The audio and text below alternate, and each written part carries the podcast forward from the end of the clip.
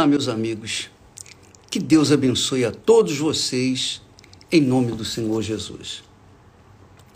É, eu queria hoje, a partir de agora, comentar com vocês algo que é extremamente importante para que você enfrente as suas lutas, os seus problemas, e você vença.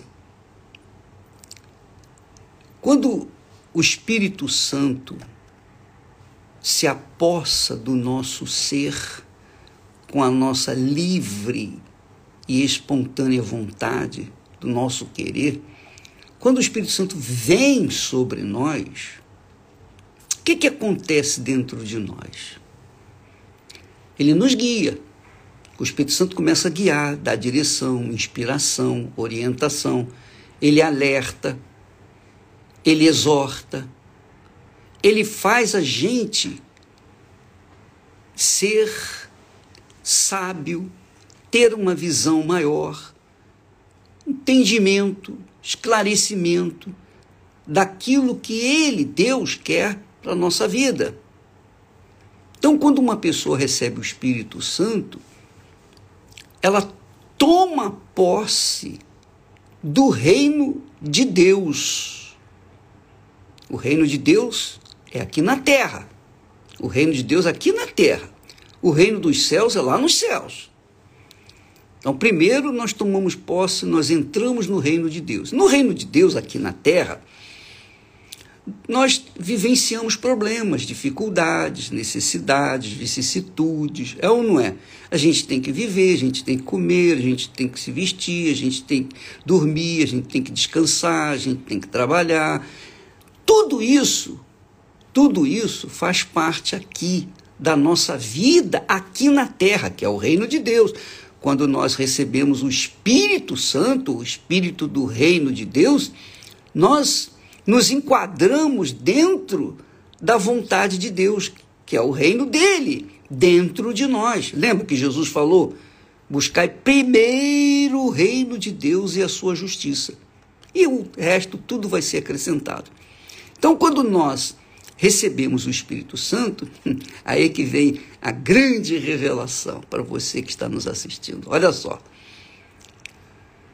Quando recebemos o Espírito Santo, nós temos acesso tudo o que Deus permite para nós. Por exemplo, você tem uma doença, uma enfermidade, um problema pessoal. Como é que você vai resolver esse problema pessoal? Bispo, ora por mim. Bispo, fulano, faz oração aí por mim. Não, não é isso. Deus quer, embora que a gente possa e deve orar uns pelos outros, não tenho dúvida disso, a palavra de Deus ensina.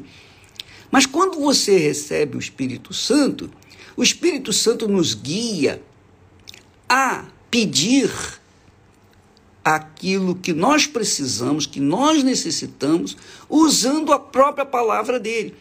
Nós temos acesso a tudo o que nós necessitamos, desde que nós usemos aquela palavrinha que Jesus falou, está escrito.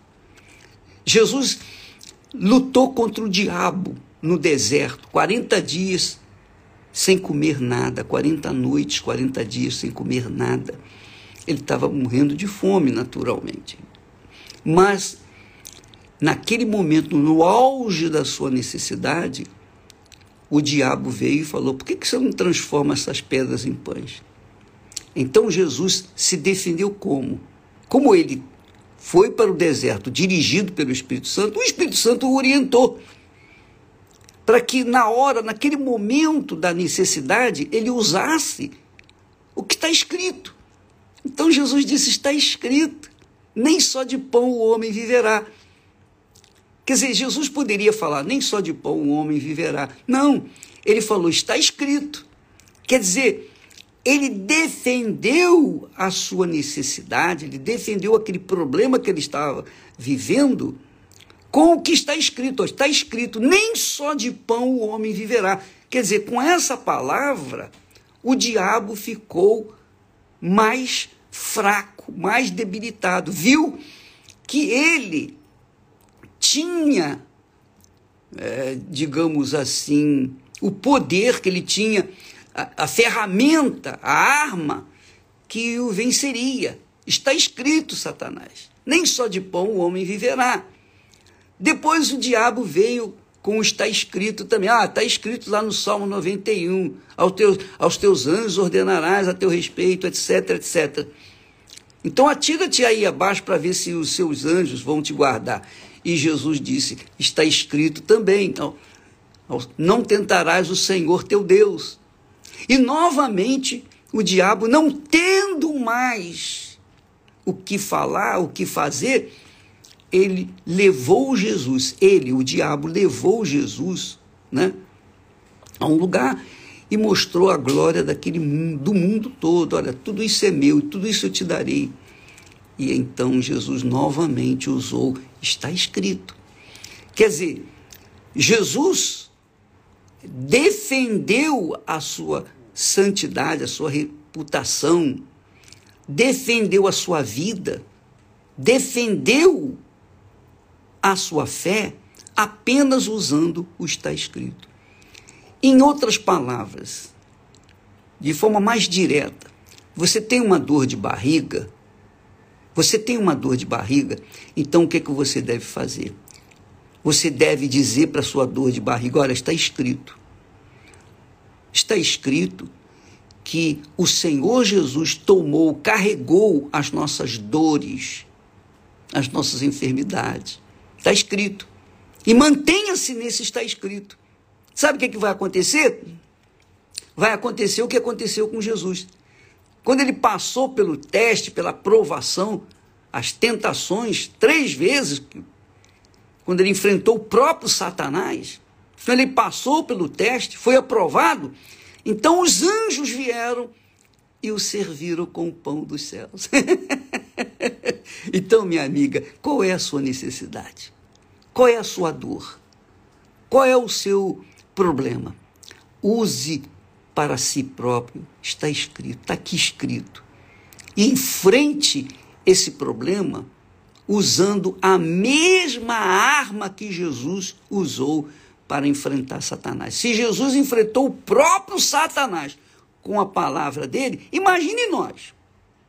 Então, o que está escrito na Bíblia Sagrada é para você, é para mim, é para todos nós. Está escrito.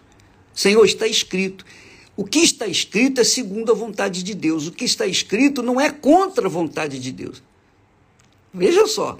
Por isso que Jesus disse: Se vós estiverdes em mim e as minhas palavras estiverem em vós, pedireis o que quiserdes e vos será feito.